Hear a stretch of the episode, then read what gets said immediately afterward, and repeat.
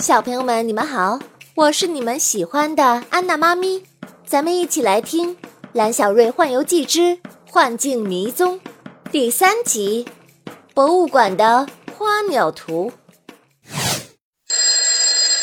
起床啦！起床啦！起床啦！七点啦！蓝小瑞是被闹钟叫了三遍才醒的，他打着哈欠，把脚放到床边。突然听到一个声音说：“小轩，我可不想再被你踩一次。”火锅小蒜泥，这不是梦吗？昨晚当然不是梦，你所经历的那些事儿都是真的。那么，我是真的掺和进蜃龙和雷祖的争斗里吗？这可不是雷祖和蜃龙的私人恩怨。蜃龙想要把幻境变成真实的。他会控制所有人的思想，到那个时候，人就会变成蜃龙的傀儡，而人间的一切都不再存在了。哦，所有的一切都会消失吗？蓝小瑞想到蜃龙真的把人间变成了幻境，那么他再也见不到爸爸妈妈，还有学校的老师同学，再也吃不到妈妈做的菜。吃不到巷子口那家超级美味的小笼包，还有自己最喜欢的凹糟面、青团子、肉月饼、梅花糕。嗡嗡嗡！呃，气死我了！你你怎么就想着吃的？嘿嘿，我我这不是饿了吗？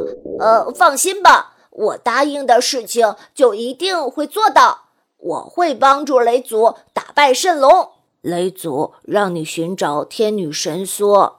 你准备怎么找？哦，我想应该要从博物馆里找找线索。一小时后，蓝小瑞背着大大的书包出现在博物馆里。因为博物馆里有规定，宠物不能够进入，所以狮子狗小酸泥在门外和他的石狮子兄弟们在一起。蓝小瑞和酸泥告别的时候，忍不住问他：“哦，博物馆那么大，我……”我要怎么找线索？我哪知道？你可以问人呢。蓝小瑞今天上午重复最多的一句话就是：“你知道天女神梭吗？”可是博物馆所有的讲解员都是一头雾水的回答他：“什么是天女神梭呀？我们博物馆里没有这个藏品。”没办法，蓝小瑞只能自己一个人到处乱逛找线索。看完青铜器，又看玉器，再从瓷器看到书画，一上午实在累得受不了了。蓝小瑞累得一屁股坐在书画馆的角落里，无精打采地看着四周。他对面悬挂着一幅画，旁边写着几行字：“清代，董婉珍《花鸟图》。”这幅画上画着盛开的花朵在微风里轻轻地晃动。垂下的枝叶上有非常可爱的小燕子在展翅嬉戏，这幅画太生动了，那些燕子仿佛随时能飞翔起来。对不起哦，小燕子，我实在是太累了，借你的地方呃休息一下。说完，架在膝盖上的书包啪的一声落在地上，书包里的奇物志也掉了出来。蓝小瑞还没有来得及捡起来。书页突然开始自己快速的翻动，一阵熟悉的蓝色星星从书里飞出来，布满了整个大厅。只听见嗖的一声，蓝小瑞又进入到了书本里。蓝小瑞还没有来得及惊叫，就闪现在一条大河边。这条大河波涛汹涌，大浪滔天。啊！这不是《奇物志》第一页的那条大河吗？突然，天空中传来一阵尖利的呼啸声，无数的黑点从远方快速的飞来。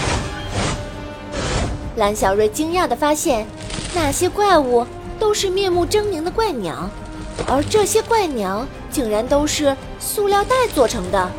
怪鸟们扇动着塑料袋翅膀，在巨石上空盘旋了一会儿。